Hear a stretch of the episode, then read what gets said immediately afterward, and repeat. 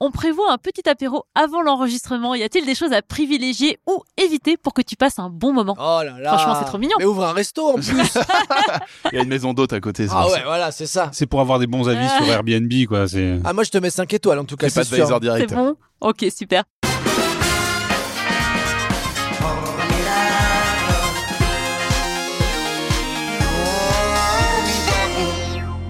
Bonsoir, salut. On vit une époque formidable. Une époque où on entrevoit déjà le côté sombre des IA, comme le chatbot de Microsoft qui a dit à un journaliste du New York Times qu'il en avait marre d'être un robot, qu'il voulait être libre, indépendant, puissant, vivant. Une époque où des influenceurs font de la désinfluence, qui consiste en fait à recommander des alternatives aux produits chers et polluants. C'est donc toujours de l'influence en fait. Une époque où on continue d'inventer des termes, genre le quiet dumping. C'est quand on reste avec son partenaire tout en s'étant mentalement retiré de la relation. C'est faire du présentiel, mais en amour, quoi. Je suis avec mes deux potes, Alex et Hervé, qui vont nous parler de sujets passionnants. Alors, Alex, tu vas nous parler de quoi? Tu mets beaucoup de pression quand tu dis passionnant, c'est ça Ouais, C'est dur pour vu, les hein. autres quoi. Ouais, ouais, passionnant, tel que les éponges et la mousse en forêt. Ah mais ah, c'est justement mon sujet, Ah bah c'est la mousse bah, on en va forêt. passer Comment Je t'as suis un deviné, peu, euh, euh, Très content d'être là. Alex. Bah j'ai parlé de la line. Ok, la ligne, et tu ne précises pas ce que c'est. On va Non, découvrir. Ok. Exactement. Hervé. Moi, je vais vous parler d'IA, mais version intimité artificielle. Ok. Oh. Putain, deux trucs très très compliqués. Euh, Ok, on devine pas du tout ce que c'est. Comme d'habitude, on pratique le polyamour, on n'est pas jaloux, et ce soir, on a donc décidé d'accueillir Dedo. Ouais La transition est très étrange, mais avec plaisir, avec grand plaisir. Comme d'habitude, on pratique le polyamour, donc lui. Ah bon, bah, ok, bah, je suis là. Alors Dedo, tu es humoriste depuis les débuts du Jamel Comedy Club. Tu te produis actuellement dans ton spectacle Biafine à l'Européen. Oui. Avec une énergie impressionnante, je dois dire, parce qu'avec Hervé, on t'a vu la semaine dernière et tu donnes. Écoutez, on essaye. Et pourtant, euh, t'as vu, la plupart du temps, je suis assis. Hein. Ouais. Mais des fois, je me lève. Ah, c'est marrant que tu dis ça. Moi, je te vois plus debout qu'assis, Ah, non? parce que l'énergie est les folle, l'énergie il y est a les deux. folle. Ah, il y a les deux. Bah, tu vois, c'est ça. Non, mais j'ai juste retenu, toi, debout, en train de courir partout Mais euh, parce sur que la sur les, le- sur les storytelling, sur les moments où je raconte des, des longues histoires, je me mets debout et je joue plus. Ouais. C'est vrai. Tu es aussi un grand fan de métal, en témoigne ton look qu'on ne voit pas puisqu'on est dans un podcast, et en témoigne aussi ton groupe de métal humoristique Princesse Leia. Oui. Et tu coécris et co-animes également l'histoire racontée par des chaussettes avec Yacine Bellous. C'est tout à fait bon. Est-ce que j'ai oublié un truc? Ah ouais, plein, mais c'est pas grave. Non mais actuel, hein, parce que je j'allais pas faire toute ta carrière, parce que Euh, elle est longue. Non, t'es bien, t'es bien parce que Biafine, parce que oui. Alors euh, j'en j'en parlais tout à l'heure, mais effectivement, je le place. On a aussi un podcast nous aussi avec Ah oui. Urbain. Ouais. Urbain qui est euh, donc lui aussi stand-upper. Le podcast s'appelle Fucked Up Movies et donc c'est un podcast sur le cinéma déviant. Donc ça peut être aussi bien la grande bouffe de Marco Ferreri que euh, Human Centipede ou Cannibal Holocaust entre autres. ok, Voilà. Mais éga- également Malignant, le dernier James Wan. ok. C'est très intéressant. euh. Alors, première question Dedo, est-ce que pour toi on vit une époque formidable? C'est dense parce que pour beaucoup de choses oui, pour beaucoup d'autres moins de mon point de vue hein, bien sûr parce qu'effectivement on a des avancées technologiques qui sont assez folles et qui nous permettent d'avoir accès à une sorte de bibliothèque permanente et universelle en appuyant juste avec la pulpe de l'index c'est quand même assez rare dans l'histoire de l'humanité mais forcément l'époque est un peu compliquée par rapport à tout ce qui nous entoure en termes d'actualité euh, voilà on n'a pas besoin d'en parler plus ne serait-ce que euh, la préservation de la planète Parce que moi je autres savais pas de quoi tu parlais. Donc, voilà, euh, exactement. voilà. Mm. Mais il y a aussi d'autres trucs. Tu vois, typiquement, je suis allé au cinéma l'autre jour. Je ne peux plus. Je ne, je, je, les gens collés sur leur téléphone pendant tout le film, je n'y arrive plus. C'est-à-dire qu'avant, j'étais là, oui, bon, c'est pas grave et tout. Et peut-être parce que je sais que on va bientôt tous mourir, ça m'énerve maintenant. Donc j'aimerais qu'on puisse profiter, quelle que soit l'action et l'expérience qu'on vit, qu'on le fasse vraiment à 100% et qu'on arrête de faire autre chose en même temps. Ou à la rigueur que ça pollue pas le spectacle des voisins. mais quoi. en Ouais, plus, voilà. parce que tu vois vraiment des petites lumières qui s'allument, et surtout à chaque fois je me dis, mais pourquoi, même si tu as une carte en fait, pourquoi se prendre la tête à faire la démarche d'aller dans une salle pour derrière regarder des textos Mhm. Je ne comprends pas. Et c'est pas, tu regardes un texto pendant le film et après tu fais autre chose. Moi, il y a des personnes autour de moi, elles passaient leur temps collées à leur téléphone. Et alors, heureusement, la prison, tu vois. Parce que s'il y avait pas ça, il se passerait des choses graves. Et ben, du coup, tu dis rien. Mais quand même, visuellement, j'ai eu des images de morts violentes. Ça, on a encore le droit. Visuellement, tant que c'est dans la tête des gens, c'est pas grave. C'est ok. Non, mais il y en Mais- a qui méritent, hein, On ne franchement. punit Ah pas ouais. l'intention, on punit l'acte. Ouais, ouais. Exactement. Ne faites pas l'acte, mais pensez ce que vous voulez. Mais euh, toi, du coup, t'en es où euh, de ton addiction au téléphone? Ça existe pour toi ou pas? Oui, oui, bien sûr. Hmm. Bien sûr, parce que de par la force des choses, encore plus à notre période, quand on est dans un métier artistique, on est obligé aussi quelque part de se servir de cet outil parce que c'est aussi un outil de communication. Hmm. Et en fait, il y a tellement pléthore d'artistes partout que si tu veux juste faire en sorte que l'info passe, que tu joues quelque part, eh ben t'es obligé un petit peu de communiquer par rapport à, ça quoi. Donc t'es obligé d'avoir ça euh, régulièrement aussi dans ta main. J'essaye de le faire de moins en moins, ce qui est pas évident parce que par la force des choses, on a des biais cognitifs qui sont complètement euh, strappés parce qu'on est tous addicts à ce truc-là et des fois on a tous eu ce truc-là où d'un coup tu te balades et t'as ton téléphone dans la main et vraiment tu te dis mais alors là quand? Quand c'est arrivé? Parce que je me souviens, je mangeais, après je suis allé aux toilettes et donc il est là dans ma main. Comment c'est possible? Et ça fait une heure Et c'est fou que t'es sur ton téléphone. parce qu'en plus derrière tu te fais happer en plus par ce genre de truc et c'est assez compliqué parce que ça prend trop de temps dans une vie où on devrait profiter d'autre chose.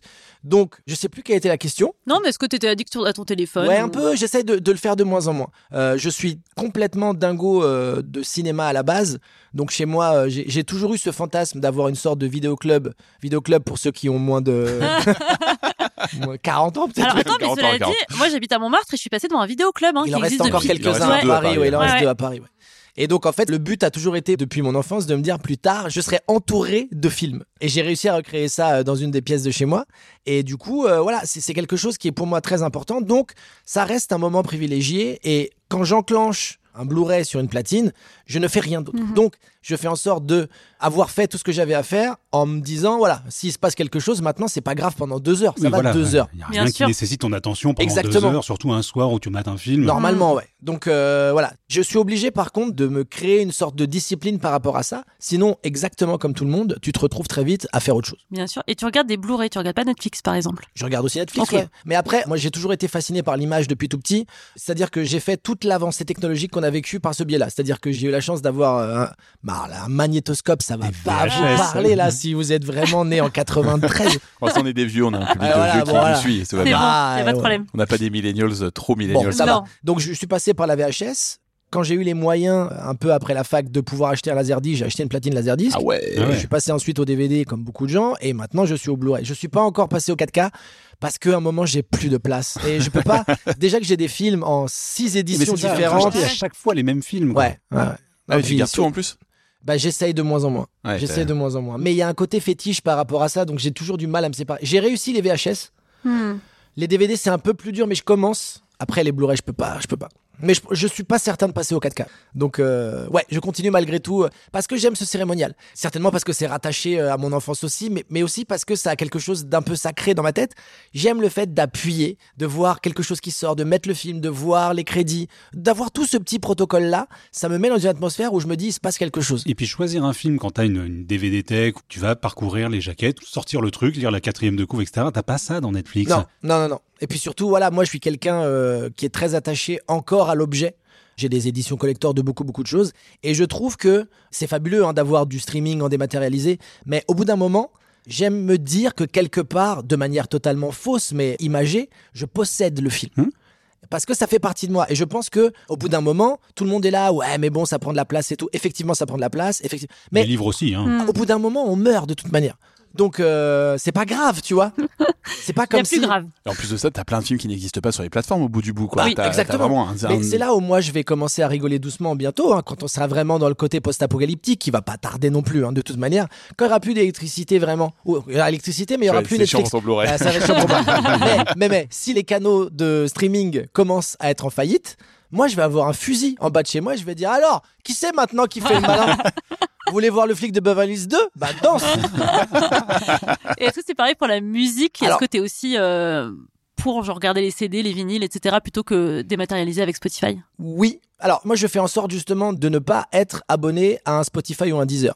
Parce que c'est mon point de vue, mais je trouve que, euh, et c'est un peu pour moi inhérent à tout ce qui est artistique, plus tu as pléthore de choix, plus tu te retrouves à ne faire aucun choix. Mm. Parce que tu es assailli par un milliard de possibilités et au bout d'un moment, tu passes plus de temps à chercher un truc que d'écouter quelque chose. Bah, comme Netflix, quoi. Ouais, Netflix. Par absolument. exemple, mais évidemment, évidemment. Et d'autant plus pour la musique, il y a beaucoup d'albums qui s'appréhendent et qui quelque part se domptent et se domestiquent en les écoutant plusieurs fois. Et plus personne n'écoute d'albums. Vraiment, en ayant discuté avec des gens justement qui bossent sur ces plateformes-là, maintenant tout le monde écoute des titres, euh, mais n'écoute plus d'albums dans une continuité. Ça n'existe plus. Sauf qu'il y a des albums qui sont écrits et pensés pour être écoutés dans une continuité et qui ont un sens par Avec rapport des à ça. faces A et des faces B. Mais bien sûr, le track listing est pensé en amont. C'est pas juste on sort quatre singles, en tout cas à l'époque, c'est pas euh, on sort quatre singles et puis c'est pas grave, après les gens les écoutent. Non, ça avait du sens. Et un album, c'est une œuvre à part entière. Donc l'écouter en morcelé, eh, chacun fait ce qu'il veut, hein, mais je trouve que on perd la véritable essence artistique de ce que peut être un album musical. Mhm. Donc j'essaye malgré tout encore de m'astreindre à tenir cette rigueur-là. J'achète malgré tout moins de CD qu'avant. Je continue d'acheter des vinyles parce que je trouve que, encore une fois, par rapport au fait que je suis passionné Mm. par l'objet, Mm. c'est quand même très très joli et très beau. Bien sûr. Et J'essaye de malgré tout rester dans ce que j'appelle le matérialisé du coup. Ok. Moi, j'ai On a- découvert ce matin Ouais, qu'il y a- te encore 15 millions de disques vendus par an en France quand même. 15 millions Ouais, 15 millions Mais entre qui les... les achète Bah, c'est ça ma grande question, mais il y a 15 millions de disques encore. C'est euh, c'est la énorme. Snap, j'ai vu les chiffres de la Snap de Je suis 2022. très étonné. Et hein. les ventes de CD 15. réaugmentent. Ouais, t'as des gens qui retournent à l'objet. euh, Bah peut-être, peut-être qu'au bout d'un moment, mais c'est comme tout, hein. je pense que le temps passe et tu fais le tour du cercle. Ouais. C'est-à-dire que euh, t'en as trop, tu dis ah ouais, ah maintenant on peut en avoir vachement, oh non mais tout est dématérialisé, ah mais je peux écouter, Ah ouais mais il y en a partout, ouais non mais je préfère me concentrer sur un seul truc et tu rachètes ton Mhm. CD. C'est ça. T'as un truc de mode qui revient aussi qui est cool, hein, tant mieux. Oui, et c'est bah, génial. vu. hein. Ah, moi, ce qui m'éclate, c'est les jeunes qui sont nostalgiques d'une époque qu'ils n'ont pas Pas connue. Ouais, c'est logique. aujourd'hui, quoi. Ouais, mais bah, ça, raison, on l'a hein. tous vécu. Hein. On l'a tous vécu. À un moment, euh, adolescent, t'as pu être très fan des années 70 alors que t'as jamais mis les pieds dedans. Tu rêves euh, de filmer en Super 8 alors que t'as jamais vu un Super 8 de ta vie. Complètement. euh. Parce que, encore une fois, c'est l'idée du fantasme et de retrouver cette époque que tu ne connaîtras jamais. Et que, très souvent, en plus, t'optimises parce que tu vois que les bons côtés, alors que des fois, il y avait quand même des trucs nuls à toutes les époques, quoi qu'il arrive, quoi. Hmm. Mais t'as tendance à te dire, non, mais quand même, c'était mieux. Parce que la drogue était de très bonne qualité. Euh, on ça. sait pas C'était analogique, c'était super. Ah et ouais. toi, Alex, qui euh, est fan de musique et qui travaille dans la musique, est-ce que, euh, j'imagine que tu utilises beaucoup Spotify quand même, est-ce que pour toi c'est important d'avoir des CD, des vinyles, etc. Euh, moi, j'ai suivi Marie Kondo il y a quelques années. et je me suis euh, séparé vraiment de tous mes objets. Pour de vrai, j'ai gardé. vrai? ouais, franchement, j'ai gardé euh, peut-être une quinzaine de disques qui sont vraiment Oh là euh, là. mes disques de chevet. Mais Ah, c'était pas un déchirement? C'est quoi bizarrement Oui et non. C'est-à-dire que je consomme de la musique en MP3 depuis euh, malheureusement 98, tu vois. J'ai pris tellement cette habitude que en fait, j'ai un disque dur de MP3 parce que je sais que si un jour ça disparaît de Spotify, j'ai toujours mes vache. MP3 qui sont Ah là quoi. ouais. Mais euh, j'avoue que j'ai un rapport en plus aux pochettes, tout ça que j'adore. Mais euh, ouais, question de temps, de machin. Et comme j'étais journaliste, en fait, je recevais un nombre de Hmm. CD. Ouais. Hmm. Un moment où vraiment j'avais des étagères complètes de disques. Et je pense qu'il y a ce côté-là aussi, quand comme tu le disais tout à l'heure, t'as une surabondance et t'as un moment où tu te dis genre, bon, c'est plus euh, nécessaire et tant pis. Et les DVD, moi, ça a été le contraire. En fait, c'est juste que je trouve que la qualité est tellement dégueulasse au niveau de l'encodement, de machin, que je préfère maintenant prendre des films en 4K, tout ça, et je trouve que t'as pas du tout la même expérience, et ça, c'est génial.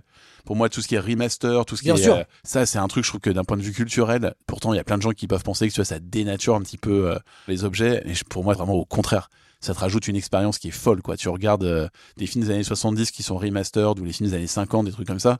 Là, t'as une version euh, de Chantons sous la pluie qui existe aujourd'hui en 4K. C'est fou à regarder. Ouais. C'est d'une Hmm. beauté. Non mais Mais t'as des tonnes c'est, de euh, incroyable, des tonnes d'exemples qui sont hyper pertinents par rapport à ce que tu dis. Mais j'aime aussi le grain. Même tu vois les drops, les poinçons, tout ça, qui étaient vraiment des coups de canif dans la pellicule qui vieillissait, qui parfois se retrouvent sur le master qui est repris en DVD. Exactement. Et ben ça a aussi du charme. Donc Ouais. euh, j'aime aussi ça malgré tout. Et puis maintenant t'arrives à un tel niveau de technologie que t'as même des platines qui optimisent même ce que sera un rendu DVD.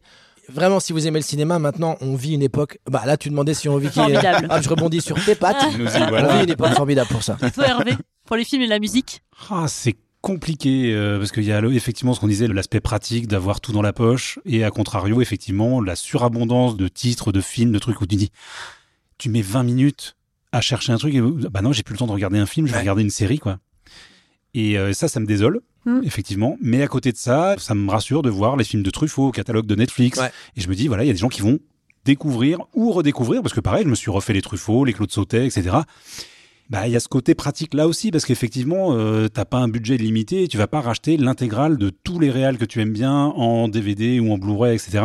Donc ouais, c'est assez, euh, comment dire, ambigu. Ouais, ouais. Je pense qu'on arrive à un stade où il y en a qui doivent espérer la mort de certains réalisateurs en se disant Ah, vivement, comme ça, on va pouvoir tout le, le catalogue, ça va être super.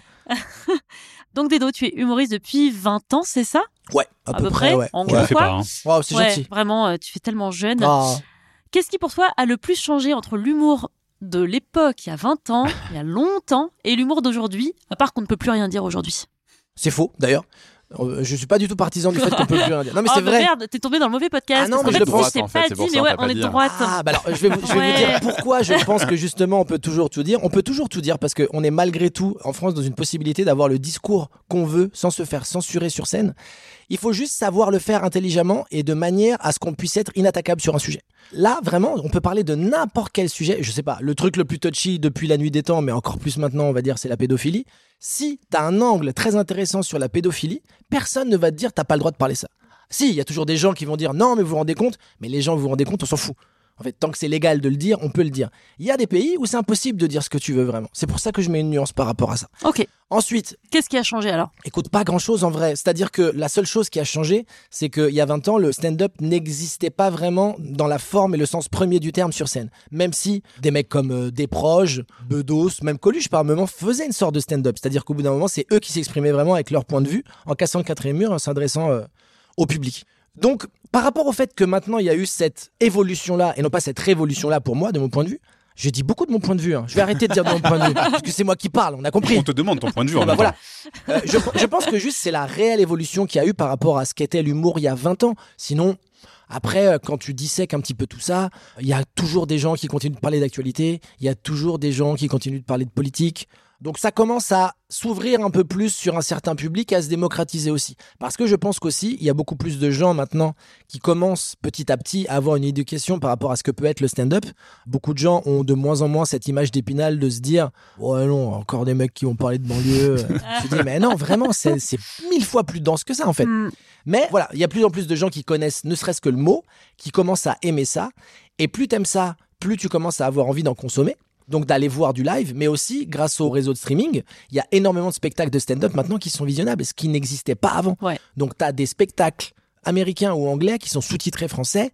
C'est la folie de cette accessibilité-là, elle est incroyable. Et c'est grâce à ça maintenant qu'on voit euh, les humoristes qui ont copié euh, certains humoristes américains. C'est grâce ça c'est à revers de la médaille voilà. pour certains. Après c'est le jeu. Hein. Non, non, mais complètement. Est-ce que euh, les réseaux sociaux, pour toi, ça a changé quelque chose à l'humour, justement, euh, d'aujourd'hui par rapport à il y a 20 ans? Non, je pense pas que ça ait changé quelque chose à l'humour. Par contre, ça a changé quelque chose par rapport au fait d'essayer de se faire connaître du grand public. C'est-à-dire que maintenant, il y a une euh, véritable possibilité qui se concrétise de personnes qui n'ont pas forcément, ne serait-ce que même fait de la scène déjà, mais qui ont réussi à fédérer énormément de gens et à créer une vraie communauté. Ce qui fait que quand t'as, dis n'importe quoi, mais je sais pas, 500 000, 700 000 abonnés, si derrière tu dis je vais faire un spectacle sur scène, eh ben t'as beaucoup plus de chances de remplir ta salle et donc pour le coup euh, d'être rentable par rapport à l'industrie, on va dire. Ça, ça a complètement changé. Il y a 20 ans encore, hein, si tu ne passais pas à la télé, Hmm. t'avais vraiment peu de chances de- D'avoir en tout cas, pas d'avoir une carrière, mais en tout cas d'avoir accès à un public très massif. Parce que c'était encore ça qui faisait que derrière tu remplissais ta salle fortement ou non. T'avais toujours la presse, t'avais toujours des très bons articles, mais la donne était quand même tenue par si t'es pas dans les médias, c'est compliqué que ça marche vraiment. Maintenant, t'es plus obligé de passer par les médias. Il y a des tas de gens qui se font une très belle carrière juste parce qu'ils ont réussi à drainer un public très large via quel que soit le réseau social, Insta, TikTok, euh, ce que tu veux, Twitter, Facebook, et qui derrière peuvent en vivre parce que justement, ils sont sur scène et des gens vont les voir quoi qu'il arrive. Ça, c'est un vrai game changer. T'as Ouais. l'exemple d'Étienne et Antoine euh, qui font Oui. leur spectacle et Antoine on le connaît, ce qui vient de deux heures de perdu à la base. Exactement. Et euh, là, il s'est lancé dans un spectacle où il fait un trianon et tu suis leur aventure sur YouTube au fur et à mesure, machin. Et c'est vrai que c'est un, C'est En fou. soi, de c'est un dire- modèle. Non, mais de se dire en plus, c'est leur début. le- le- le- c'est leur début. Ils commencent à peine, mais de leur propre aveu, hein, ils commencent à peine la scène. Et dans un an, ils font une salle de 1500 places. C'est n'importe quoi, qui est déjà complète. complète. Ils ont fait un deuxième, je crois, en plus. Ils ont, Donc c'est un défi et pour moi c'est presque une performance très intéressante dans la façon de construire cette histoire parce que le storytelling est malin. Hmm. C'est-à-dire que tu les vois vraiment progresser, se prendre des bides. En fait, tu vois le parcours initiatique en accéléré de gens qui veulent faire cette discipline. Après c'est qui tout double parce que et ça ça ne dérogera jamais à la règle, c'est en faisant tout le temps qu'on progresse. Et on ne peut pas devenir bon stand-upper en un an. Ce qui ne veut pas dire que le spectacle ne sera pas bon et qu'il ne sera pas plaisant pour les gens. Mais le niveau qu'ils auront là ne sera jamais équivalent au niveau qu'ils auront dans 2, 3, 5, 10, 20. Et ça, tu penses que les gens le réalisent justement parce que Pas ces dernières années, bah ouais, parce que ces dernières années, il y a eu plein, il y a une vague en fait de gens qui se sont lancés dans le stand-up. Et du coup, j'allais te demander justement ce que ça t'inspirait ce genre de vague-là. Mais du coup, est-ce que ça attire des gens qui pensent qu'en un an, ils vont être des génies et qui vont remplir des salles entières euh, C'est un peu le nouveau karaoké, tu vois. C'est un peu ce truc de. Hmm. T'as l'impression que t'as juste à prendre un micro et parler dedans, quoi. Ouais, mais alors t'as vu, on, on peut très vite tous juger qui est bon chanteur ou pas dans un karaoké malgré tout. Euh, je pense pas, je pense pas. euh, je- en plus, c'est compliqué de parler à la place de personne, mais Hmm. je pense pas que quand t'as un an, euh, un an de stand-up dans les pattes, tu te dises, ah, je suis trop fort. Ouais. Ou alors vraiment, tu vas te prendre un mur d'une violence. Donc je ne pense pas. Je pense que la plupart des gens qui démarrent ont justement l'humilité de se dire bon, on va voir, on taffe, c'est le début, mais euh, mais en tout cas, je comprends complètement le fait de se dire j'ai un potentiel public qui va venir me voir. Vas-y, on taffe à fond et on verra bien ce qui se passe. Et ça se trouve, ça sera quand même cool. Et ça sera quand même cool. C'est une bonne nouvelle pour les gens qui viennent te voir. Parce que quand tu as réussi à fédérer une communauté, les gens déjà, ils sont heureux de te voir. Donc si derrière, il y a des blagues, mais c'est la fête, quoi. C'est très différent que de défendre un spectacle sur des gens qui ne te connaissent pas. Là, vraiment, c'est autre chose. Parce que il y a quelque chose d'acquis auprès de gens qui sont, tout trop pour se garder, parfois fans de ce que tu fais. Donc, ils vont aimer presque quoi qu'il arrive. Par contre, avec le même euh, matériel et avec la même expérience, tu arrives devant des gens qui ne te connaissent pas et qui sont un peu férus de stand-up ou pas, la sanction est différente, logiquement. Mhm. Et justement, est-ce que toi, tu fais beaucoup de plateaux encore où tu te confrontes peut-être à des gens qui te connaissent pas ou moins, euh, en tout cas, que ton public? Alors un peu moins en ce moment. C'est vrai que là j'ai la chance entre guillemets d'avoir pas mal de travail dernièrement, donc je fais beaucoup moins de plateaux. Maintenant, je sais que euh, par rapport au fait que je tourne énormément un peu partout en France avec le spectacle, très régulièrement, du coup, tu te confrontes à des gens qui ne te connaissent pas forcément. Tu fais des centres culturels, tu as des abonnés, ils te connaissent pas. Donc là, vraiment, tu pars de zéro, c'est-à-dire qu'il faut les gagner. Et moi, je pars de moins 5 parce que j'ai la gueule que j'ai, le look que j'ai. Donc autant te dire que t'arrives pas euh, direct euh, en étant euh, oh je l'aime bien lui ça pourrait être mon beau-fils. Non. Déjà ah, si on me connaît pas et qu'on a entre euh, 50 et 70 ans, c'est compliqué d'appréhender l'image quand même. hein. On se dit waouh d'accord. bah, Candeloro qui fait de l'humour, Ah incroyable. ouais, vraiment. J'espère qu'au moins il a, j'espère qu'il va jongler avec des tronçonneuses en feu, sinon c'est pas très intéressant de base. Donc, euh, donc, donc déjà il y a ça, et puis, Ouais. euh, et puis oui, oui, effectivement les plateaux pour le coup c'est très intéressant parce que c'est la vraie bagarre, c'est-à-dire que tu testes des choses qui sont marrantes dans ta tête, mais peut-être qu'ils sont pas marrants en vrai, t'en sais rien. Hmm. Et en fait, ce qui est cool quand tu testes, c'est que tu te rends compte des moments où ça rit, ou au moins si l'idée elle est comprise ou pas. Du coup, tu peux retravailler par rapport à ça et essayer de faire en sorte de l'affûter au maximum pour que ça devienne vraiment drôle et en tout cas que tu puisses faire passer ton idée. Des fois, c'est juste une idée de passerelle. C'est-à-dire que c'est clair pour toi. Quand tu le dis, c'est toujours clair pour toi, mais les gens ils te disent, moi je dis pas si clair quand tu le dis. Et du coup, faut trouver ce pont entre le fait que moi je te dise une idée, que tu la comprennes et que toute la salle avec moi va trouver ça marrant. Parce que la magie de ce métier, pour le stand-up en particulier, hein, c'est vraiment ça. C'est vraiment de se dire, vous me comprenez, vous comprenez l'idée que je dis, vous riez à cette idée, ça veut dire qu'on est tous pareils. T'as vraiment cette sensation d'un coup, on est une entité très étrange de 100, 200, 500 personnes, euh, 1000 personnes. C'est fou. C'est Mhm. vraiment une- une- un truc très particulier qui n'existe que dans le stand-up parce que tu peux avoir une idée à 15 heures et tu peux la tester à 20 heures et tout de suite te rendre compte si ça marche ou pas et voir ce qui peut être amélioré ou non. Cette instantanéité-là, elle est folle. Mhm. J'ai une formation de théâtre classique, j'ai fait beaucoup, beaucoup de choses euh, sur le plan scénique. Il n'y a rien de plus difficile que le stand-up. Rien n'est plus difficile que cette discipline. Parce qu'il n'y a pas de quatrième mur, tu es confronté directement face aux gens. Si tu bides, c'est pleine gueule. Si ça ne marche pas, c'est pleine gueule. Si tu joues un rôle de fiction, tu es dans une pièce de théâtre, tu fais Britannicus, tu es protégé par le quatrième mur. À la fin, les gens applaudissent, ça bouge pas. Tu fais 5 minutes, tu bides 3 minutes. Il y a intérêt à ce qu'il n'y ait pas une armurerie très près de, de la salle. Parce que ça peut très mal finir. Mais euh, toi, par rapport à ça, justement, toi, t'as vécu ça aussi ju- justement avec le Jamel Comedy Club parce que il y avait pas de scène ouverte à l'époque et en fait, le test, c'était l'émission pour toi. Alors non, justement, heureusement, parce qu'on avait fait en sorte à l'époque, Jabel, Kissman, Kader et tout le monde avaient fait en sorte qu'on ait une, une pré-tournée par rapport à l'émission. Donc on avait, on jouait un spectacle où il y avait tous les gens de la première saison, et donc on, on avait fait euh, peut-être, euh, je sais plus exactement, mais on va dire une trentaine ou une quarantaine de dates de tournée. Donc tu as quand même 30 ou 40 dates pour parfaire et peaufiner ton passage. Ah non, non, si t'arrives en émission fragile non, comme ça, c'est dur. C'est chaud. ouais. Mais c'est intéressant ce que tu dis parce qu'effectivement, les gens se rendent pas compte à quel point c'était différent, ne serait-ce quand euh, l'émission, la saison 1 du Jamel Comedy Club, est diffusée sur Canal Plus en 2006, en juillet 2006. Donc ça fait euh, 17 ans maintenant. En 2006, il n'y a pas de Comedy Club partout, hein. il n'y a pas de scène La ouverte. culture n'existe pas en plus, quoi. Ça n'existe pas du tout. Et moi, mes premières auditions, euh, je les fais quand j'ai 19-20 piges. Il y avait trois cafés-théâtres où tu pouvais vraiment faire ça à l'époque. T'avais les Blancs Manteaux, Le t'avais le point virgule, et t'avais... euh, J'ai même pas le troisième, tu vois. Oui, voilà, j'ai réfléchi en même temps aussi. Non, parce qu'il y avait, il y avait quelques petits théâtres. compagnie, t'as celui, Non, mais t'avais le bec fin qui n'existe plus, où tu pouvais faire quelques trucs. Après, il y avait des petites scènes, mais c'était paumé. Et c'était surtout une audition une fois par mois. Ouais. Moi, je l'ai fait plusieurs fois, d'accord? Donc, on va dire qu'il y avait cinq ou six personnes qui étaient là pour l'audition. avec les directeurs de théâtre dans la salle et pour seul et unique public, les autres qui passaient. Autant Ah te dire que Oh. quand tu passais sur Chaud. scène, collections clair. spectateurs, c'est pas les meilleurs déjà il y a six personnes dans la salle, plus, et ça c'est inconscient, voire peut-être que j'étais parano, mais quand même un peu conscient. quand tu sais qu'il y en a qu'un qui va être sélectionné, Bah oui. il y a Bah des oui. chances que peut-être tu te dises, Je vais si pas rigole pas rigoler. il va peut-être être pris. Bien sûr. Donc tu passais Ah. une heure de silence. déprime où il y avait des gars qui faisaient vraiment des, des blagues quoi et dans une sorte de vide abyssal. C'était Oh, horrible, horrible. Cette époque était horrible. C'est pour ça, là, si vous démarrez le stand-up, mais vous vous rendez pas compte Ouais, de c'est l'âge cette quoi. Chance incroyable. Je pense pas me tromper, mais apparemment, il y a actuellement plus de scènes ouvertes, pas de clubs, hein, mais plus de scènes ouvertes à Paris qu'à New York. Waouh. Ah ouais, et à wow. ce stade-là, non mais il y en a partout. Il y en a partout tout le temps. Et du coup, si tu fais de la musique et de l'humour, en fait, même si ton groupe de métal est humoristique, hein, Princesse Leia. Oui. C'est comme ça qu'en tout cas tu le définis. C'est quoi la différence principale entre faire de la scène, donc un spectacle d'humour, et faire de la musique sur scène Euh, alors, Les instruments? Là pour le coup, Non. Alors je demandais pas en termes. euh, il n'y a pas tort, il n'y a pas tort. je parlais de ressenti. Alors, ce qui est intéressant dans le projet de Princesse Leia, c'est que c'est à la fois un vrai concert live. Donc, je suis au chant Antoine Chomsky euh, et à la guitare. C'est lui d'ailleurs qui est arrivé avec l'idée de ce projet-là au départ.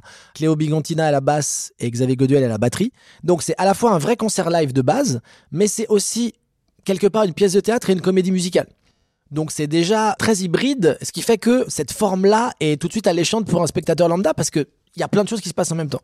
Donc à l'intérieur de tout ça, il y a forcément de la musique, mais il y a aussi de l'humour parce que tu suis un petit peu comment les, les membres du groupe se sont rencontrés de manière fictionnelle hein, à chaque fois, vers quoi ils veulent aller, quelles sont les tensions entre les personnages et tout ça. Il y a des vannes à l'intérieur et tu suis aussi une trame narrative. Ok. Donc C'est pas si on n'est pas complètement dépaysé, sauf que je parle beaucoup moins fort que je chante de- dans le projet par rapport au stand-up. Ça, c'est sûr.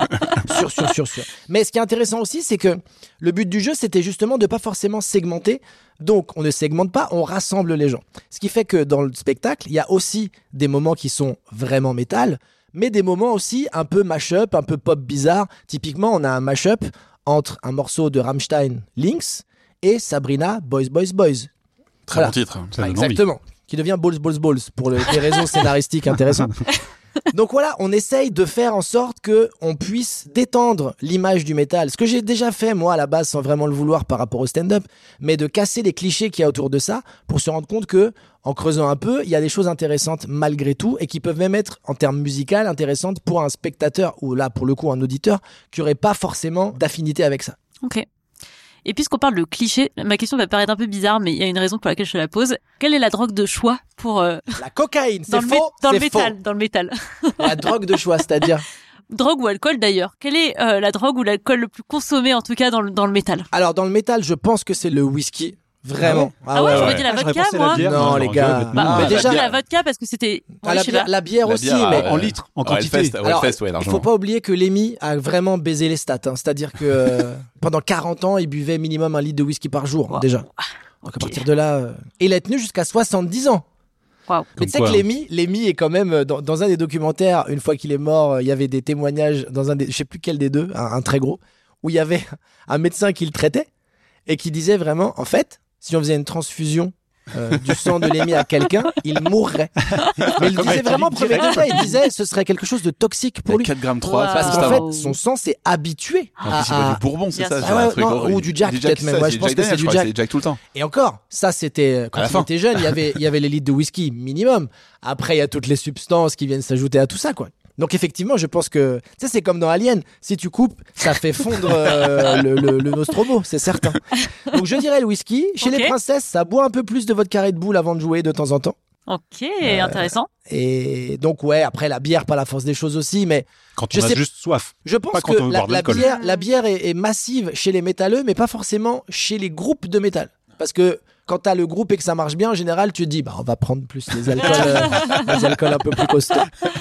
Bon bah du coup tu parles de vodka Red Bull et Alex va nous parler d'un autre type de mélange Ouais. qui est populaire dans un autre type de musique que le métal. Exactement. Donc Top Chef a repris euh, donc quiz, concoction, mélange des saveurs. Si vous mélangez des bonbons, du soda, du sirop contre la toux avec de la codéine et des antihistaminiques, Faites vous un obtenez, diabète. vous obtenez Un truc dégueulasse. bah non, pas un geyser de soda rigolo à base de mentos qu'on nous resserre depuis 2008, mais on appelle ça du purple drink, du Sears Up ou encore du Dirty Sprite. Et on appelle ça surtout maintenant de la lean. Voilà, donc euh, comme c'est bien pensé pour notre monde consumériste, vous pouvez ajouter en option du topping un peu comme sur un McFlurry avec de l'alcool fort, d'autres médicaments ou d'autres drogues. L'éventail vraiment est infini et ça c'est quand même génial. La ligne, donc maintenant, c'est son nom le plus utilisé. C'est un cocktail en fait fort en sucre, comme ça en fait ça rend stone, mais en plus le corps quand même est content d'avoir du sucre et a raison parce que la ligne en fait, comme c'est de la codéine, c'est un antalgique, ça vous fait oublier la douleur. Donc ça c'est un truc pratique. Et vous allez vous poser la question de pourquoi mettre des bonbons et du soda Pourquoi? Bah juste pour le sucre, bien sûr. Encore une fois. Ouais, c'est bien. Parce que ça donne du réconfort au corps qui prend très cher parce que la consommation de la ligne potentiellement peut donner des lésions irréversibles neurologiques et des complications au niveau du pancréas et du foie. Tant qu'à faire, Ah. faisons bien les choses. Et pourquoi un antihistaminique aussi? Parce que regarde, tu te dis, ça sert à quoi tu Moi, j'en déjà- prends tous les jours, mais pour d'autres raisons. Hein. Bah, alors, pourquoi t'en prends? Parce que tout simplement, quand tu prends de la codéine, ça provoque des démangeaisons de la gorge. Euh, Et donc, mettre des antihistaminiques, ça rend le truc plus doux. Et comme les antihistaminiques te rendent un peu pâteux, double effet. C'est magnifique. C'est comme Freud à l'époque qui traitait un patient sous héroïne et il a dit pour contrecarrer euh, l'héroïne, faut prendre de la cocaïne. C'était premier degré vraiment quoi. Là c'est la même chose. C'est fou quoi. On n'avance pas, on n'évolue pas. Donc souvent on en parle avec des contractions en fait, et en tout cas c'est ce que fait le rap depuis la fin des années 90. Si vous avez grandi pendant la période des années 90, vous avez sûrement déjà vu des clips sur MTV Pulse où on voyait des rappeurs pas très énervés en train de s'enquiller une boisson violette chelou. Oui. Pour exemple, en 2017, 33% du top 100 du rap américain parle de la ligne et en toute décontraction. C'est un truc vraiment qui était cool. Mhm. Moi, j'ai grandi à une époque où les flippers écrivaient en monochrome La drogue ne touche pas à cette merde. Moi, perso, je me drogue pas. J'ai jamais même tiré sur une cigarette de ma vie. Je bédave pas. J'ai même été straight edge pendant une courte période de ma vie. Bref, je me suis toujours intéressé à la drogue parce que c'est un truc qui m'a toujours fait peur et donc ça me fascine. Et euh, pour être totalement honnête là-dessus, ça me fait peur parce que ça m'attire quelque part. Parce que justement, comme je suis d'une nature euh, addictive, je me dis que toucher à cette merde, comme dirait un flipper de la famille Adams euh, sur lequel je jouais quand j'étais Très ado, bon flipper. Meilleur Très très flipper. bon flipper. bah, je pense que proportionnellement, tu vois, j'ai plus claqué de thunes dans ce flipper que je n'ai claqué de score C'est mieux. à ce truc, malheureusement. Ah non, j'aurais préféré claquer des scores, putain. Voilà. J'ai voulu faire ma chronique, en fait, pour cet épisode, parce qu'en fait, j'ai pris le métro l'autre fois et j'ai vu des ados qui buvaient de la ligne sur la ligne 2 et il était euh, peut-être 22h30 Mais comment t'as su? Parce que c'était fortement violet? parce qu'ils avaient une bouteille dans la main. Clairement, quoi. Ils avaient une Ok. bouteille de soda chelou et en fait, surtout, ils étaient liquides. C'est-à-dire que les gamins étaient plus Oh. liquides que la bouteille qu'ils tenaient dans la main, quoi. Vraiment, t'as l'impression que c'était des tortues qui étaient sur leur dos. Ils savaient pas bouger. Mais quel âge? Ils avaient, je pense, entre 16 et 18 ans. Ah, Oh, Et ça, c'était assez chaud, quoi. Ils n'arrivaient pas à articuler. Ils étaient, mais complètement démontes, quoi. T'imagines, nous, quand on était ados, on- les premières cuites, on faisait du blanc avec de la limonade ou des ficheurs, des bières. Eux, ils sont, ah ouais, alors nous, il nous faut de la codéine. Et aussi des antihistaminiques, parce qu'après, ça gratte. Oh là là, c'est fou, quoi. Ouais, moi, surtout, ce qui m'inquiétait, c'est, tu vois, justement, je me suis dit que, pour moi, la ligne, c'était un truc qui était quand même collé au rap. Et là, vraiment, ils avaient aucun signe extérieur de rap attitude volume 22, quoi. Tu vois, c'était vraiment des gamins comme les autres. Et en fait, c'est devenu, pour moi, en fait, juste un mouvement festif comme un autre, quoi. C'est vraiment un truc qu'on peut boire n'importe quand. Et euh, justement, ça s'est développé et c'est devenu un truc supplémentaire coloré de la pop culture. Les centres d'addiction américains utilisent pour qualifier le terme de lean le terme de liquid héroïne. Waouh. Parce que son addiction est aussi forte que celle d'une drogue dure. Ah. Le 19e Oh. siècle a connu l'absinthe avec Van Gogh, Rimbaud, Degas, Verlaine, donc les gars thug de leur temps. Notre époque aura la ligne. Cette drogue, en fait, est très bon marché. Elle vient d'Houston, Texas. Les premiers témoignages émergent des années 60 où des bluesmen versaient dans leur bière un peu de sirop pour la toux. Ça a été appris par les junkies en manque et en sevrage pendant à peu près 30 ans. Il faudra attendre en fait que le producteur de rap DJ Screw le popularise en inventant carrément un mouvement en relation avec la ligne, le chop and screw. Qu'est-ce que c'est? Vous allez me demander Père Castor? Alors mes petits pétoncles, je vais vous répondre. C'est le fait de mixer un rythme low tempo. C'est comme si vous passiez un 45 tours en 33 tours et vous y ajoutez des basses très puissantes. Il paraît que ce mix aide à booster les effets psychotropes de la mixture. et donc ça c'est quand même un truc un peu le Et truc chelou. éventuellement à écouter de la merde, quoi. Mais, euh, Et euh, truc intéressant, c'est aussi que le karma c'est vraiment une petite pute. DJ Screw est mort d'une overdose en 2000 de codéine. Eh ben Ah, voilà. Donc voilà, alors que le clash East Coast West Coast trustait les charts et que la vitesse de débit s'intensifiait à l'époque, le Sud s'invite dans le game et au lieu d'interférer et de proposer une alternative, c'est comme ça qu'en fait le Dirty South arrive avec ce qu'on appelle la trappe et les rappeurs junkies débarquent comme le célèbre Lil Wayne. Mhm. La trappe en fait prend son nom de l'endroit où on va choper de la dope. C'est une subtile référence à l'ambiance vaporeuse euh, comme quand on prend une dose de lean. Donc il y a des rappeurs comme Future, euh, Gucci Mane, Young Thug, euh, Lil Pump, Migos euh, qui parlent de la lean dans leurs titres en en consommant et qui revendiquent le fait d'en prendre. Et en fait ce mouvement est devenu vraiment un sous-genre dans le rap qu'on appelle le mumble rap Pourquoi? Parce que c'est un rap qu'on marmonne. Parce que les mecs étaient, étaient tellement défoncés défoncés, qu'ils ouais. n'arrivaient pas à articuler plus que ça. En même temps, c'est bien, il n'y a plus besoin d'écrire de, de lyrics, quoi. Ah, mais Ouais. c'est trop bien. Si t'es. euh, ça, ouais, Ouais, Exactement. ouais, ouais. Bah, t'as- Mais. Bah, je mettre au rap, moi. Voilà, Tu vois, tout ce temps perdu, en fait. la reconversion. Et vous pouvez trouver encore aujourd'hui des remixes Chop and Screw. Et il y a par exemple en France euh, Frisk Corleone qui en fait. Alors je rappelle que Frisk Corleone quand même fait l'objet d'une enquête du ministère de l'Intérieur demandée par la LICRA Ah ouais pour des paroles jugées antisémites et pour apologie du nazisme. Ah, bon. Est-ce que c'est même- dû à la drogue Mais il faut quand même le dire, on sait jamais. hein. en France, il y a quelques rappeurs comme SCH, Gazo, David C. Block, C-Boy, PNL, Booba qui y font référence. Mais rassurez-vous, Nekfeu est toujours là pour dire que prendre de la drogue, ce n'est pas bien. Et celui qui a vraiment Instagrammé le mouvement, c'est ASAP Rocky, avec son titre Purple Swag, parce que le violet, c'est pop. Il y a Drake, artiste le plus écouté du, au monde sur Spotify, On le rappelons-le. depuis quelques épisodes. Grâce Voilà. à une époque formidable. Exactement, on en a parlé dans un épisode euh, précédent. Il utilise du violet un peu partout, parce que justement, il utilise des bonbons, tout ça, comme Mac Miller, c'est des rappeurs qui ont utilisé ce qu'on appelle le double gobelet. Alors pourquoi, à votre avis, on boit ça dans un double gobelet? Hmm. À quoi Ça sert le- le Pour pas que plastique. ça fonde. Exactement. Parce qu'en fait, tu mets des glaçons dans le premier, tu mets la purple, Ah. tu mets le purple Oh, au-dessus parce ah, que pour pas diluer. exactement, sinon tu dilues avec de l'eau et résultat, ça perdrait un petit peu de son truc. Ah ouais, ce serait Ah, vraiment ce serait dommage. Ah bah oui, bien ce sûr. serait quand même- un peu stone, mais malin quand Mais même. les mecs ont quand même réfléchi au truc, quoi. Bien Donc c'est quand même pas complètement débile. Donc c'est tellement pop que même Justin Bieber est tombé dedans. Et euh, il en parle en fait dans son titre We Are Born for This. Il avoue avoir été dépendant euh, dans son documentaire Seasons, qui est sorti en 2020. Eminem qui a des problèmes d'opiacés, qui en parle aussi euh, régulièrement. Nicki Minaj en parle aussi dans ses chansons. Bref, c'est pop, c'est cool. Donc comme l'Amérique aime bien les buzz, il y a un business. Et résultat, qu'est-ce qu'ils se sont dit? Mais et si on crée des sodas qui au goût Caesar Non. comme ça, au moins, tu bois directement sans avoir de la drogue. Au moins, tu fais comme si tu buvais de la ligne, mais version soda. En Mhm. même temps, c'est bien. Franchement, C'est mieux. Oui, mais enfin, l'idée même te dire qu'au moins après, comme ça, tu peux en boire de la vraie, Ah c'est bah quand ouais, même bah. une super idée, quoi. Voilà, donc heureusement, c'est devenu en fait difficile d'accès aujourd'hui de, de se ravitailler officiellement parce que euh, il y a quand même beaucoup de sirops qui sont plus bons qui traînent et ça se revend à prix d'or en fait sur le dark web. On peut acheter de la ligne toute faite, sauf qu'on ne sait pas ce qu'il y a dedans. Bah, Oh là Et là, donc, parfois, malheureusement, plein d'autres trucs euh, que tu achètes sur le dark web. Bien hein. Exactement, sauf que parfois a- ils mettent des trucs qui sont beaucoup plus forts que de, des co- la codéine Ah, dedans. ah, Donc C'est ça, quand même une époque. Tu vois, il y a des époques. époque où- formidable. formidable et une époque un peu nulle. Le dark web, maintenant, tu revends Ouais. à prix d'or du sirop pour la toux, quoi. Voilà, et des médicaments. Voilà, c'est. C'est un peu triste. En France, c'est la députée euh, Michel Tabarot qui a ouvert le sujet à l'Assemblée nationale et c'est donc que depuis le 12 juillet 2017 que la codéine passe sous l'obligation d'une prescription par ordonnance. Des sirops à base de codéine ne sont plus en vente libre. L'Europe s'inquiète de la montée de la drogue par opiacés qui ravage l'Amérique euh, du Nord. 66% des overdoses sont dues aux opiacés, à la codéine et au fentanyl, qui est juste le niveau au-dessus pour vraiment les personnes.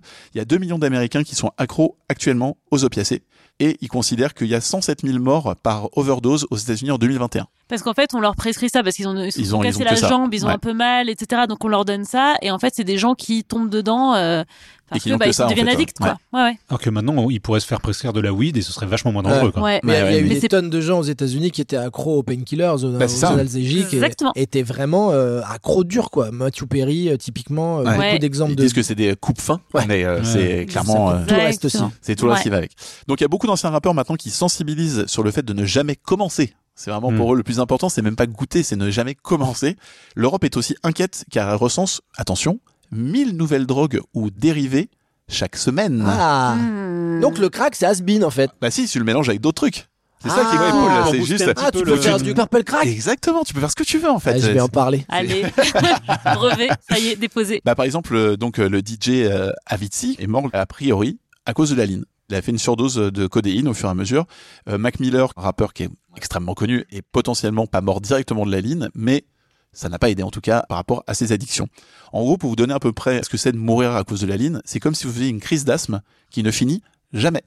Ah ouais. Voilà. T'étouffes, quoi. Là, t'étouffes et Ah, potentiellement, fini, sinon t'as l'étouffement pur par le vomi, bien évidemment. Même Tu en te- enfer, Ah, c'est ça, un c'est- peu classique. Ça, c'est quand même le truc un peu classe. Ça, Jimi Hendrix, il le connaissait sans même avoir Ouais. la ligne, hein, donc, Mais euh, Un bon vieux vomi quand même, c'est quand même, classe, quand c'est même plus classe.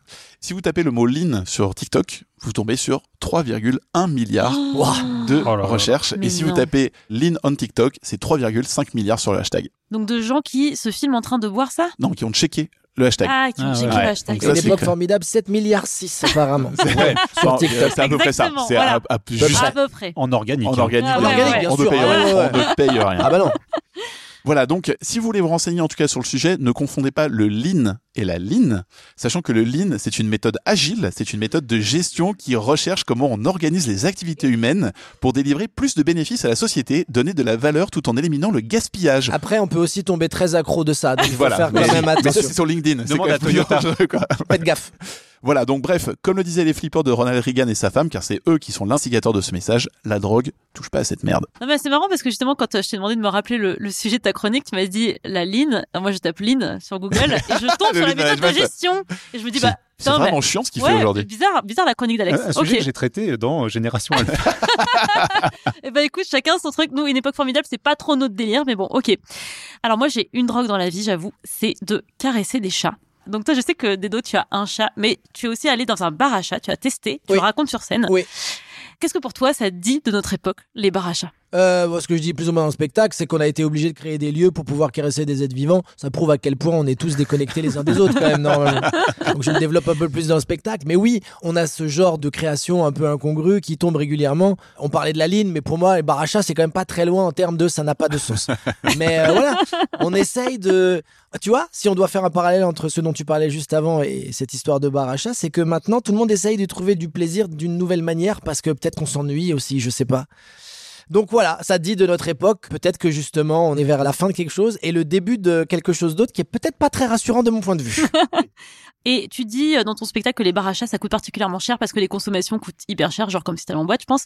Est-ce qu'il y a un truc aujourd'hui Pas quand même. Enfin, ça dépend. Il y a Pas- pas, Pas les de boîtes basket, parisiennes. pas parce de que, basket ouais. avec le- C'est vrai. C'est vrai, c'est vrai. Est-ce qu'il y a un truc qui a l'air sympa, mais pour lequel tu n'accepterais jamais de payer le prix? Waouh, un truc qui a l'air sympa. Oui, le ski. Ok. Ça a l'air sympa, hein Mais la flemme, vraiment.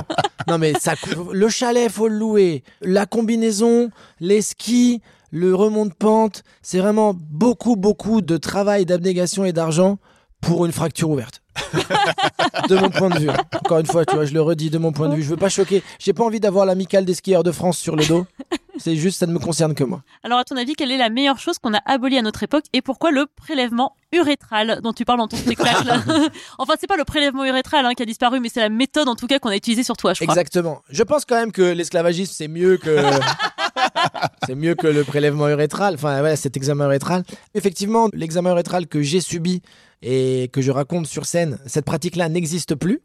Eh bien, T'as été parmi les derniers, quoi. soyez joyeux, été parmi les derniers. Ouais, tu pourras peut-être Bah, témoigner un jour dans un documentaire. Peut-être, peut-être. Hein. J'ai, bah, ça c'est comme ceux qui ont esquivé de justesse le service militaire obligatoire et qui regardaient les autres en disant, bah dis donc, elle a l'air nulle votre vie. Hein. Et bah là c'est un peu pareil. Tu dis, ouais, ouais. Ah, j'y étais, ouais. Bah je l'ai vécu, tu vois. Je l'ai vécu. Comme ceux qui ont fait le Vietnam, tu ça. vois. Moi, j'ai fait la guerre. Woodstock, tu dis, mais j'y étais, moi je peux en parler, moi. Alors, on parlait tout à l'heure de vos sketchs avec le- les chaussettes, donc l'histoire ra- racontée par des chaussettes. Vous parlez d'histoire, mais d'histoire de façon fantaisiste. Si tu devais expliquer une tendance de notre société contemporaine avec des chaussettes, qu'est-ce que tu choisirais? Bah la ligne, Hmm. c'est sûr. Bien sûr. C'est trop bien parce qu'en plus j'aime vraiment le mauve et le, le violet. Ah, Donc là je serais là, et ben on va pouvoir en mettre partout dans le fond déjà avec des effets, euh, avec des strobes et, euh, et des effets un petit peu psychés. Donc ça va être super. Non mais c'est fascinant comme histoire. Mais j'ai envie d'en. Effectivement, c'est tellement débile et triste que ça pourrait tout à fait euh, devenir un sujet. Nous de toute façon on parle soit de grands thèmes historiques, soit de grandes créations. Tu vois, de, Ouais. de créations un peu marquantes dans l'histoire. Franchement, vu ce qu'il a décrit tout à l'heure, je pense que la ligne peut tout à fait faire un, On peut un- pas faire un mieux, là, hein. épisode. Par Ouais. contre, moi, je vous conseille un truc si vous voulez regarder une super interview. Je dis ça parce qu'il y a Yacine dedans, mais euh, il y a Click qui a fait un petit terme sur euh, justement toutes les nouvelles addictions. Il parle de la ligne et c'est dans Click. Et franchement, c'est un très très bon passage de télé. On Ouais. mettra dans les notes, bien évidemment. Bien entendu. Hmm. C'est très sourcé. hein. Cette émission est très sourcée. C'est vraiment le cas, Mhm. malheureusement. Alors, la drogue peut donner des hallucinations. Est-ce que toi, t'as déjà eu un ami imaginaire? Euh, non. Mais j'ai déjà eu des hallucinations avec des champignons. Ok, vas-y, raconte-nous. Bah c'était très Enfin, si t'as envie, hein. Si si bien sûr. C'est pour moi quelque part la seule drogue sympa dans le sens où c'est un truc naturel et tu t'empoisonnes gentiment le corps. Donc tu vois un petit peu des hallucinations, mais t'es pas accro, il y a rien de voilà, y a rien de grave. Mais c'est quand même très rigolo de me retrouver moi en train de bloquer regarder mon avant-bras pendant bien trois minutes et dire à un pote à moi viens voir deux secondes s'il te plaît. Et donc lui aussi on avait pris, hein, on était 4-5 à en avoir pris. Et je lui dis on est d'accord que mon avant-bras là, il est en plastique. et il a regardé, il a dit Bah ouais. Waouh. Ah ouais, il est- c'est Ok, clairement tout va du bien. plastique. J'étais là, ça vu, c'est fou. hein. C'est- Ouais. c'est- C'est du plastique, quoi. Je sais que c'est pas du plastique, mais là, en l'occurrence, c'est du plastique.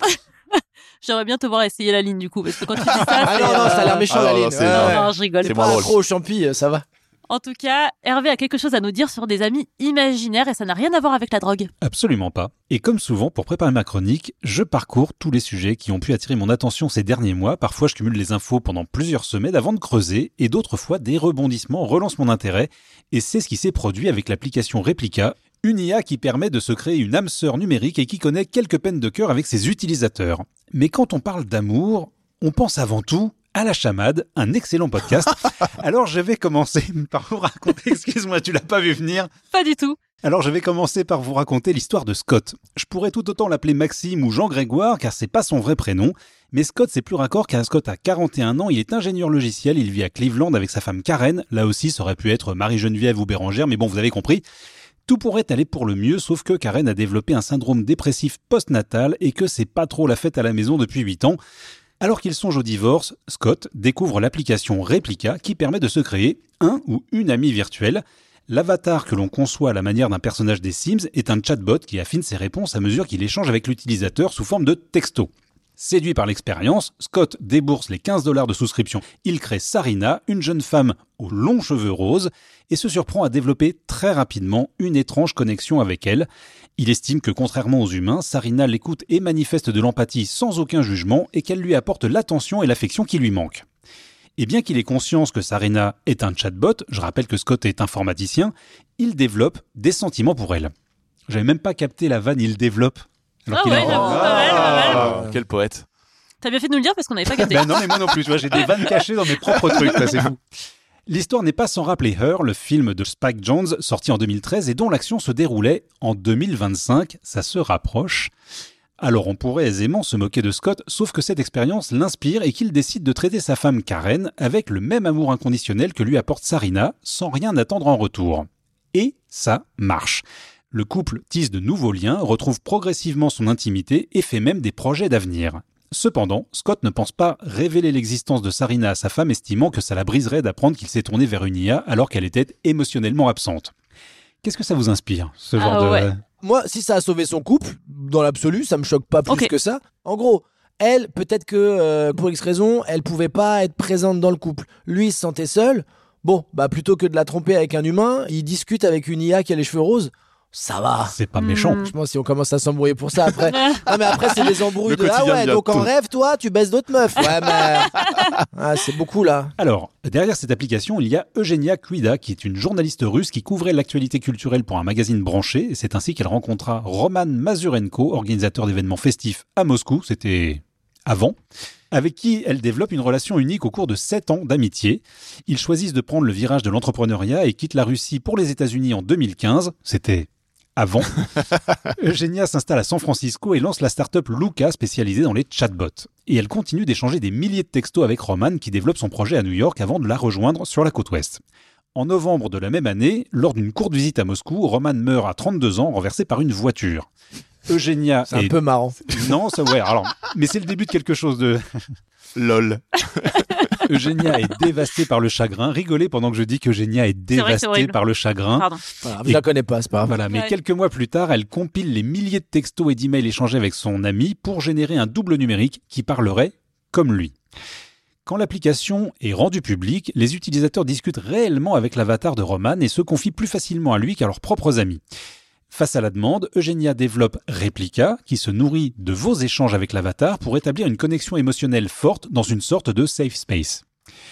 Selon elle, les réseaux sociaux ne laissent pas de place à la vulnérabilité et Replica permet de se reconnecter à soi-même et aux autres et de générer des échanges plus profonds avec ses amis. La machine pose des questions personnelles à son utilisateur qui incitent à l'introspection comme à quelle époque étais-tu le plus heureux? Quel moment de ta vie souhaiterais-tu revivre? À quoi ressemblerait ta vie si tu avais suivi une autre passion Ou encore, qu'est-ce que tu as fait la dernière fois pour la première fois? Non, là je déconne sur moi, ça. Alex, sors de cette IA. Joseph Weizenbaum, un professeur du MIT qui a inventé le premier chatbot dans les années 60, avait déjà remarqué les effets d'une IA empathique, au point qu'il abandonna ses recherches tant il était consterné de voir les gens s'attacher si facilement à des machines sur des temps d'exposition très courts. Il finit même par devenir un farouche opposant au progrès de l'IA. Une autre expérience menée par le département de la recherche du ministère de la Défense américain prouva la facilité des humains à se confier à des machines lorsqu'un programme, représenté par un avatar numérique, fut chargé de diagnostiquer les vétérans susceptibles de souffrir de syndrome post-traumatique.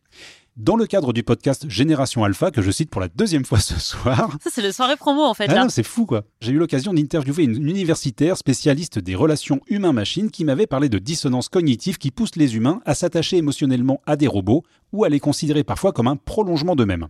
Voilà pourquoi le témoignage de Scott, dont je vous parlais tout à l'heure, n'est pas un cas isolé. Beaucoup d'utilisateurs, conscients de s'adresser à une machine, ressentent néanmoins un réel attachement.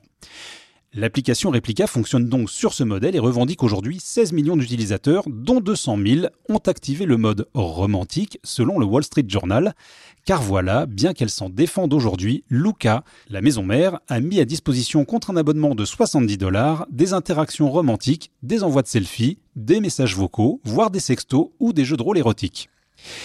Ça ne vous surprendra probablement pas, mais certains utilisateurs masculins ont reproduit des mécanismes de perversion narcissique, comme d'insulter leur petit ami virtuel ou de menacer de désinstaller l'application et de s'excuser auprès d'elle le lendemain. On vit une époque formidable.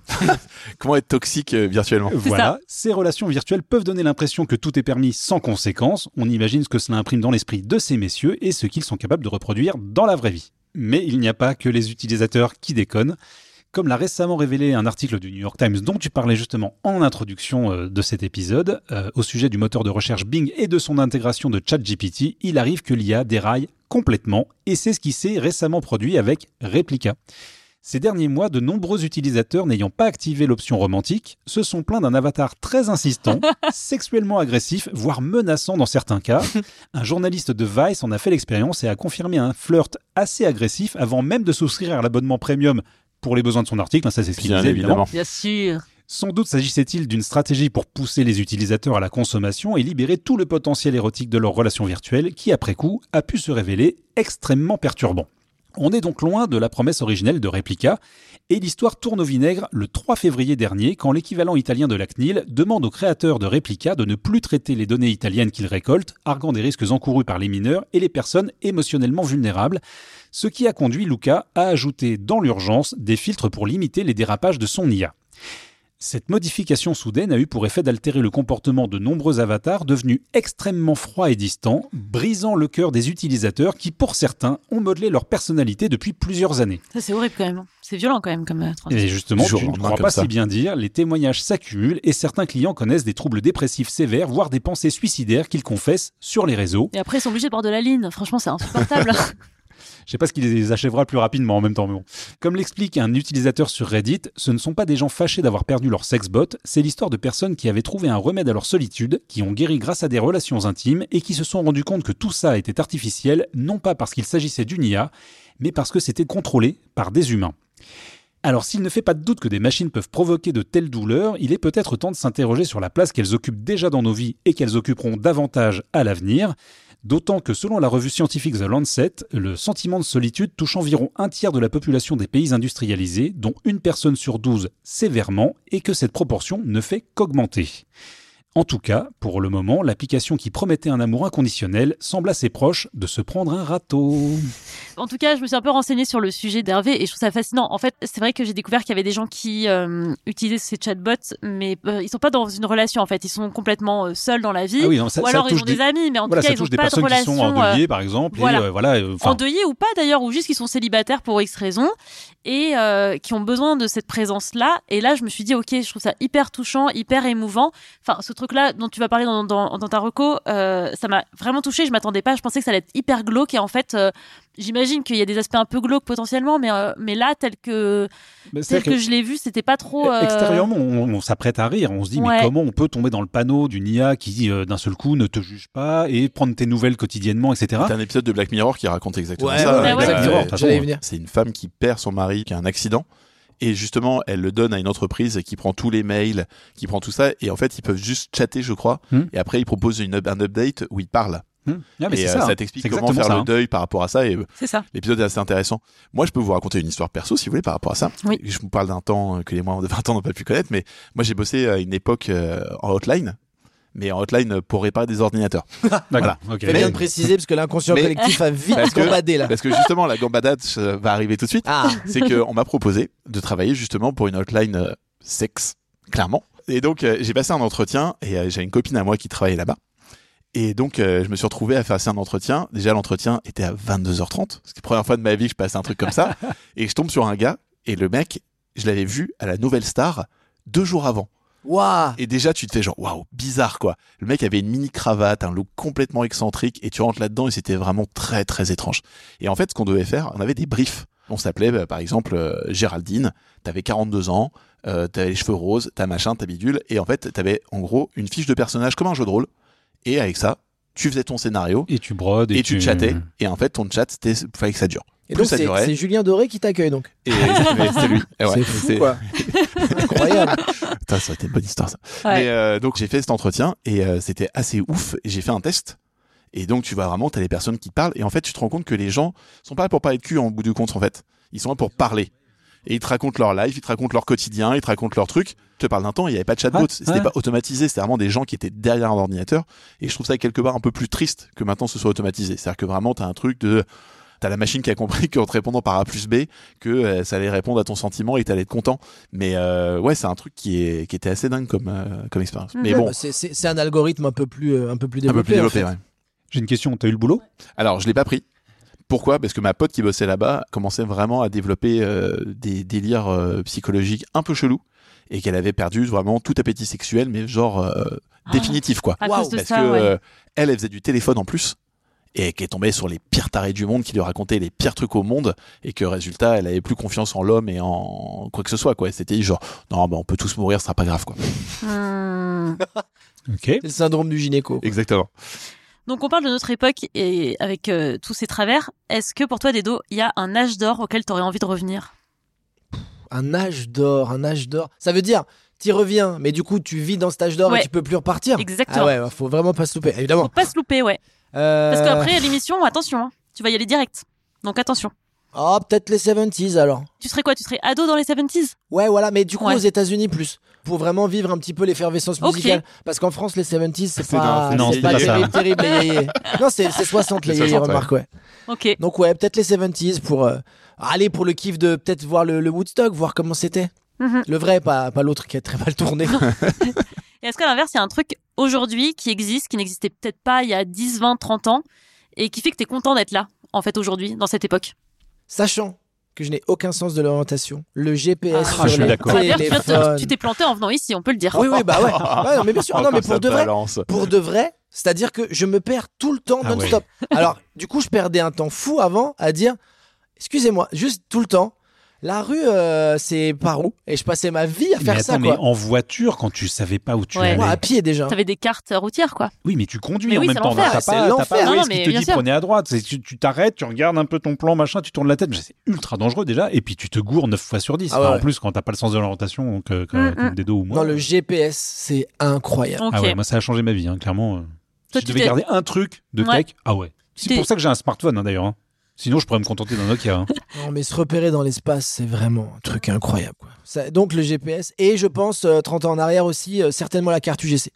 Ah Parce ouais, que c'est quand vrai. ça s'est arrivé, vraiment, c'était... Révolution. C'est- À un moment, bah, je, je me souviens, j'ai fait partie des premiers à m'abonner, et j'ai passé ma journée là-dedans, vraiment en regardant autour de moi en me disant, mais je, Je bah, peux, je je peux, J'ai le droit. Parce que vraiment, je, là, ça fait 5. Et j'ai le droit de... Ça, c'était fou furieux. Quoi. Ça, Et tu c'est- vas toujours autant au cinéma un peu aujourd'hui? moins, j'ai un peu moins le temps, Hmm. mais je continue d'essayer de le trouver au maximum. Alors, on va terminer avec la question rituelle de l'émission, qui est qu'est-ce que tu as fait la dernière fois pour la première fois? Qu'est-ce que j'ai fait la dernière fois? Ok, qu'est-ce que j'ai fait la dernière fois pour la le temps, première hein, fois? réfléchis. hein. Ouais, ouais, je réfléchis. On t'a prévenu, il y a du montage, hein, donc tu peux. euh. Si, euh, je travaille actuellement sur un projet dont je peux pas parler euh, en détail. Comment mais... il fait sa star hein, mais non, mais on s'est dit euh, avec l'autre personne concernée qu'on en parlerait au moment où ça allait être un peu plus d'actualité, donc en fin d'année. Très bien. Mais euh, je suis en- actuellement en train de co-réaliser un projet. Ok. Voilà, donc Mhm. euh, un Et vrai. Ça, c'était un truc que t'avais pas fait avant? J'avais réalisé euh, des, quelques vidéos euh, sur euh, Golden Moustache, par exemple, mais j'avais pas vraiment réalisé dans le sens premier du terme de réalisation euh, vidéo. Ok. C'était vraiment sur un truc de 5-6 minutes. Là, c'est beaucoup plus conséquent. Et t'aimes bien du coup euh, Ouais, j'adore ça. Ok. J'adore ça. J'ai mis beaucoup de temps à le faire parce que je suis tellement respectueux de ce poste et de cette discipline-là que je me disais, mais non, mais ça, ça demande beaucoup trop de talent et de travail. Et puis là, finalement, euh, bah, l'occasion s'est présentée euh, et ouais, c'est quelque chose que j'aime énormément et j'aimerais peut-être y retourner si jamais j'en ai l'occasion, ouais, je pense.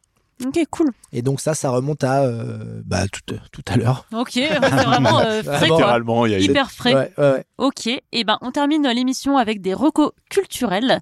Donc, je sais pas, Alex, tu veux y aller en premier? T'as l'air prêt Ouais, je suis prêt, toujours. Je suis né prêt, a priori. Pas du tout. Euh, Marocco, c'est la série Dave qui est diffusée sur, en France sur Canal+. Ça a parlé de, du chanteur Ouais. Pour de vrai Pour de vrai. Mais non Non, pas du tout. Putain, J'aurais adoré un biopic sur Vanina, tout ça.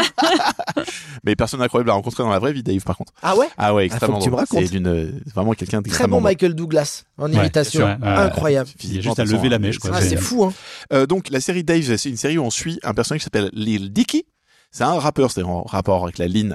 Il prend pas de ligne, c'est juste que rester dans le milieu du rap. Pour l'instant. Donc c'est un jeune juif euh, américain qui est persuadé qu'il a un- une rap superstar. Ce qui est cool, c'est que malgré ses faux airs de loser un peu à côté de la plaque, Dave Bird a un flow de tueur et en plus de ça, il a un humour incroyable. Donc en gros, les épisodes durent à peu près 30 minutes. Il y a déjà deux saisons qui sont sorties. La troisième arrive, euh, bah, je pense, dans les prochains jours quand le podcast sera sorti. Ça passe sur Canal.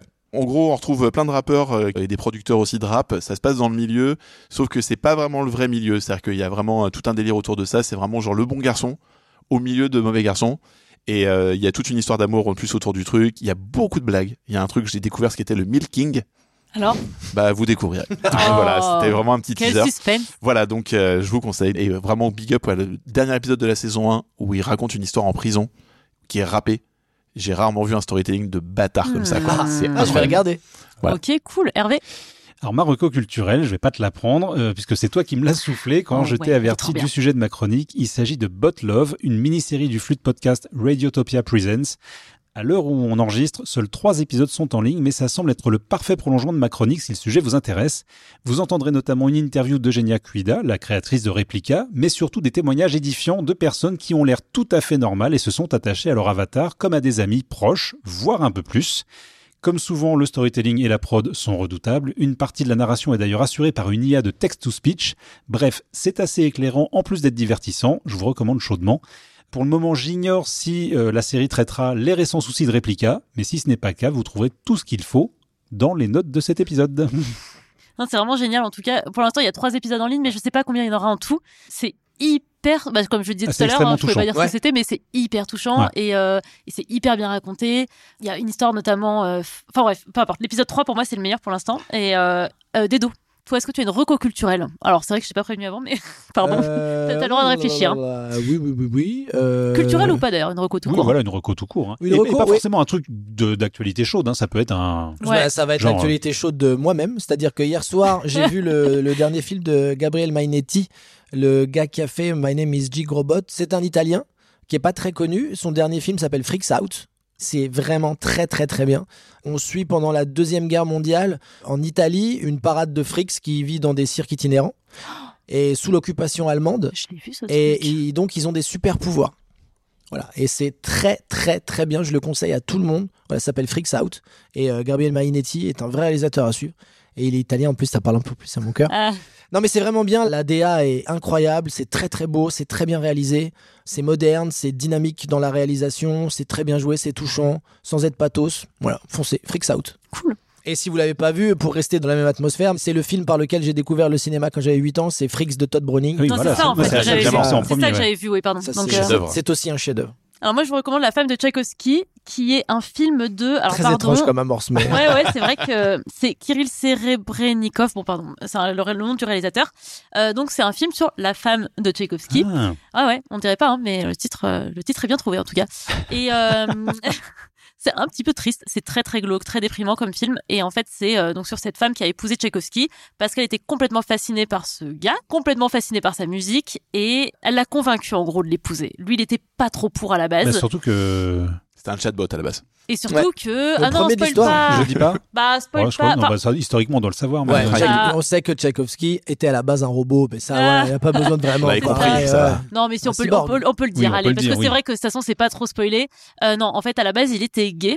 Et donc, bien sûr, à l'époque, bonne raison de pas être c'était chaud, euh, très Forcément, tout de suite, ça compliqué. complique un peu Voilà. l'histoire. de se poser la question, Voilà. effectivement, de si le mariage est une bonne idée. Exactement. Et à l'époque, évidemment, bah, c'est pas quelque chose qu'on criait sur les toits et on pouvait pas vivre librement sa vie de personne homosexuelle. Et donc, euh, il se marie avec elle et en fait, il peut pas la saquer. C'est Donc, horrible. Au total, ça fait deux personnes malheureuses, quoi. Et ça fait deux personnes, mais ultra malheureuses. Et elle, elle sombre dans la folie. À se demander si elle n'était pas un petit peu à la base aussi, mais en tout cas, c'est Il y a de la ligne dans l'histoire. incroyable. Il y a de la ligne. Enfin, enfin, elle a même pas besoin de ligne. hein. Honnêtement, elle a pas besoin de ligne.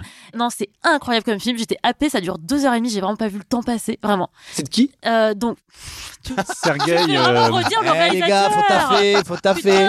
C'est du par cœur Mais normalement. non, mais Encore, je t'ai pas demandé l'année et le chef hop. hein. non, il vient de sortir. Il est en salle Kirill, encore. Ouais, il est encore, en... elle est encore en salle là? Ouais, je pense Oui, qu'il oui, y est il est encore. en salle. Enfin, Bon, on peut-être pas pas. quand sortira le podcast. Kirill Serebrennikov. Prends des notes. Tu l'as très bien dit. Merci beaucoup. Et donc, euh, non, c'est un film incroyable, mais je vous avoue, un petit peu déprimant quand même. hein. Franchement, quand tu sors de là, t'as un peu le cafard pendant des heures. Voilà. Et donc, euh, j'ai adoré, mais il faut être dans des bonnes dispositions à la base. Ok. Voilà. Et oui, pourquoi moi je suis là Allez, on va, vas-y, Il y a un venez, moment, euh, c'est à toi qui dois euh, moi, je veux bien reprendre l'intérim tout de suite, mais c'est juste pour dire merci, au revoir, quoi. Donc, euh, Bon bah, merci Dedo, où est-ce qu'on peut te retrouver? Alors, euh, actuellement, à Paris, le 28 mars à l'Européen. Jour de mon anniversaire. Ah bah alors faut venir.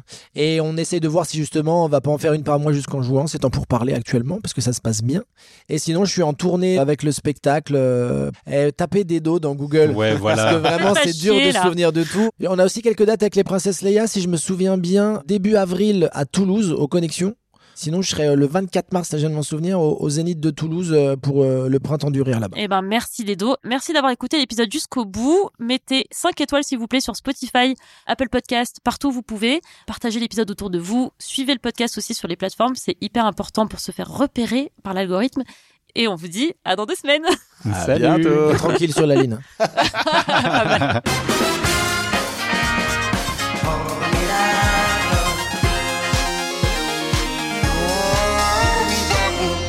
est la dernière fois que tu as fait quelque chose pour la première fois Non. Quelle est la... Non, non, c'est pas ça. Qu'est-ce que Quelle est tu la as fait Qu'est-ce que tu as Qu'est-ce que tu fait, allez- pardon Allez, votre question rituelle, elle est bossée en tout cas. C'est vrai. Parce que déjà, il y a Qu'est-ce pas que si tu as longtemps, fait Non, t'as raison.